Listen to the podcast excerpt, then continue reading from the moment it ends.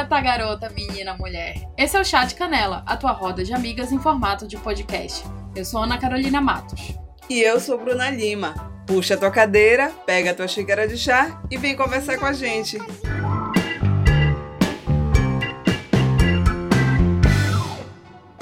Bom, a impossibilidade de sair tem quase que anulado a chance de conhecer pessoas novas.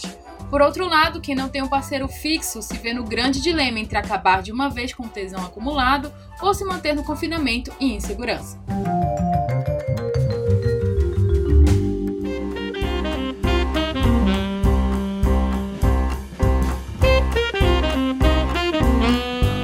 E no Joga na Roda de hoje, o tema da enquete tem tudo a ver com a solteirice na quarentena. E para saber como é que as pessoas estão lidando com essa situação, nós fizemos a seguinte pergunta: Como você tem flertado em meio à pandemia? E o sexo? Abstinência total ou fugas na quarentena? Bom, agora vamos ouvir o que, que essa galera compartilhou aí com a gente.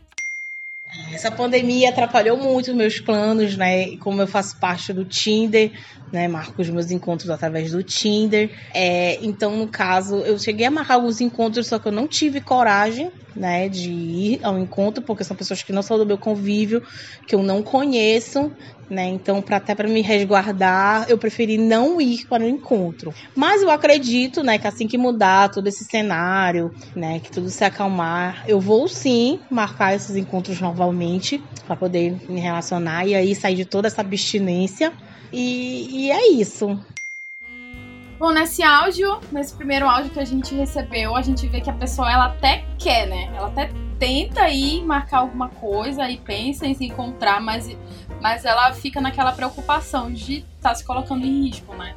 Uma coisa que eu achei interessante é ela falar de, de não ser pessoas do convívio dela e tudo mais, então a gente já fica pensando, né? Poxa, já pensou se a pessoa, enfim, tá infectada e aí tá sintomática e aí de repente eu fico doente também. Nesse período a gente tá tendo uma preocupação muito maior, né? Não só com a gente, mas também com as pessoas que, que nos rodeiam, né? Nossa família e tudo mais. e, e e é interessante que ela, mesmo com vontade, ela tá se segurando ali, né? A pessoa, o solteiro ideal nesse período, né, Bruna?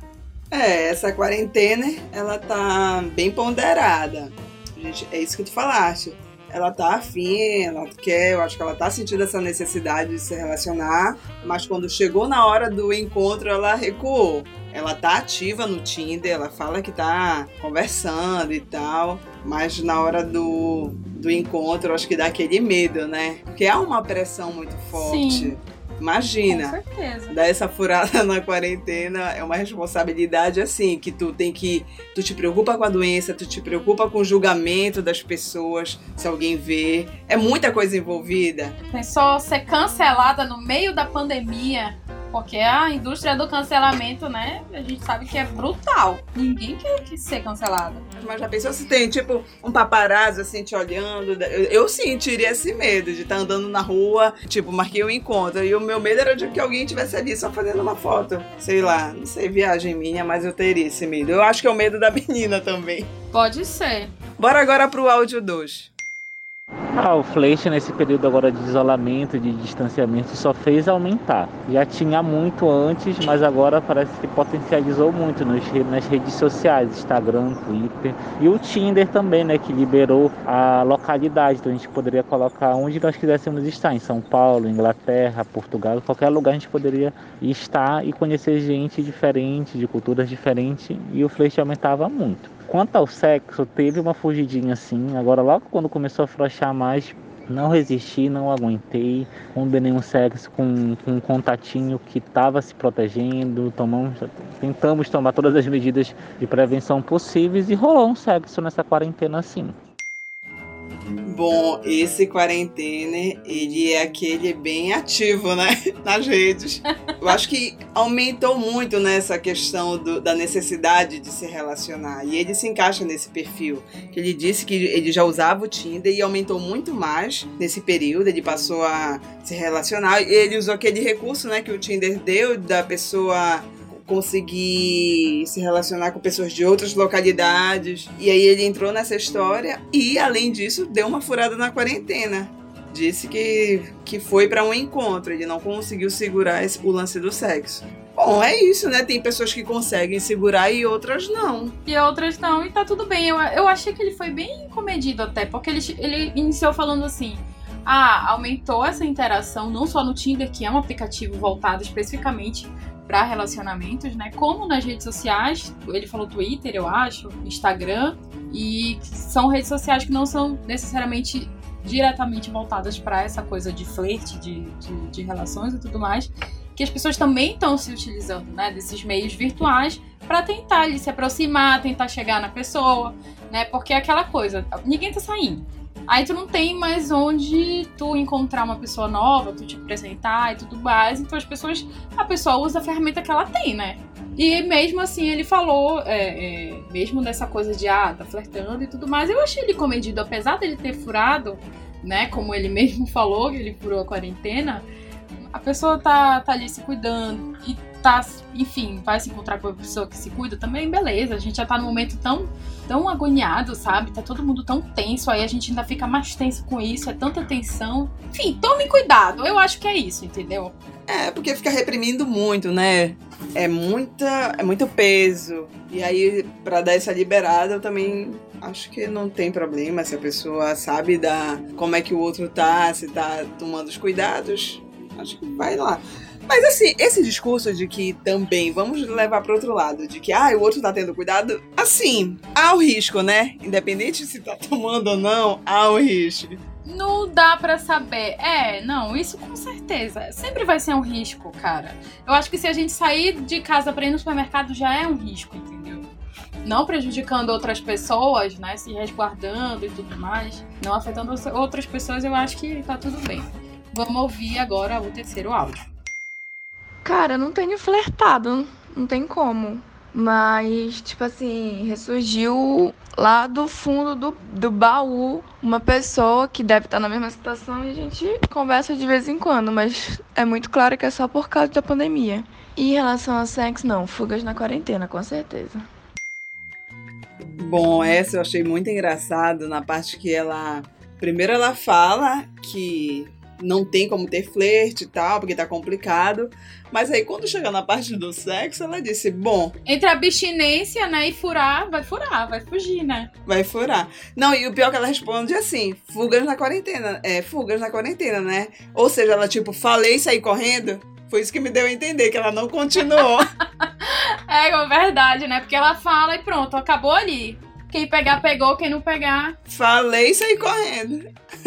Eu achei legal também ela falar essa coisa de, de, desses. Dessa galera que tá ressurgindo, né? Porque realmente, pelo menos comigo eu tenho percebido, que tá surgindo uma galera ali que não, não tava mais ali pelo meio, entendeu? Parece que as pessoas estão querendo reviver também aqueles aqueles contatinhos certos, digamos assim, sabe? Nesse período tá todo mundo tão assim que a pessoa começa Uh, eu acho que, que ia jogar para todos, atirar para todos os lados, sabe? Ah, com certeza. Tipo, é, deixa eu ver quem eu tenho aqui, não sei o que, sabe? Vou ali na lista, né, para ver quem é que tá, quem eu tenho que dar uma reativada nesses contatos. Exatamente. Aí nessa, mano, tem um monte de gente aí ressuscitando, né, nesse período. Que vale a pena também, né? Vai que agora dê certo. É, dependendo da pessoa ali, né, dá pra dar uma reciclada, eu acho. E aí, vamos pro áudio 4. No início da pandemia, eu ainda estava com muito medo de me relacionar, então eu cancelei alguns convites. Mas depois que começou a flexibilizar, eu tive sim dois encontros, até porque já estava há meses sem ter relação com ninguém. Então eu achei que já podia me encontrar e eu sabia a procedência das pessoas, o que elas estavam fazendo. Então eu tive sim esses dois encontros e eu não sou contra a isso, a essas pessoas que se encontraram no meio dessa pandemia pandemia, como eu sabia que essas pessoas estavam mais resguardadas, eu resolvi sim me encontrar, tive relações e não aconteceu nada comigo. Inclusive já tenho até um outro encontro porque eu não me privei desse tipo de relacionamento quando as coisas começaram a se flexibilizar. Bom, nesse áudio 4, eu acho que esse perfil dela é muito da é muito muito presente, assim. Várias pessoas estão pensando dessa maneira. No início da quarentena ficaram com aquele, com, aquela, com aquele receio, com aquela preocupação do medo, mas depois, na flexibilização, já começaram a, aproveitar mais, curtir mais, né? Porque acho que ficou aquela sensação da energia presa as pessoas se sentirem presas. É, a pessoa dá uma relaxada, né, depois de um tempo. Eu acho que é aquela coisa que tu falaste de que, ok, a pessoa no início ficou ali agoniada, com medo e tudo mais, o que é normal. E ainda é uma coisa que a gente está estudando, que a gente não tem ideia, muita ideia de como vai lidar com isso até esse momento. Então, acho que é natural essa preocupação. Mas aí vem essa questão da flexibilização, e aí a gente vê as pessoas, enfim, relaxando um pouco mais, o que eu acho que é um processo natural também.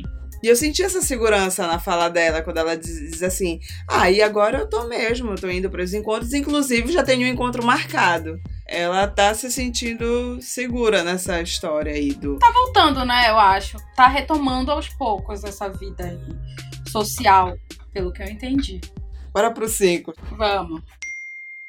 Eu tenho flertado bem pouco, porque sem cabeça totalmente e com quem eu, eu na verdade, só tive é, pessoas que tentaram se aproximar. Por bobagens, bobagens, bobagens, sabe?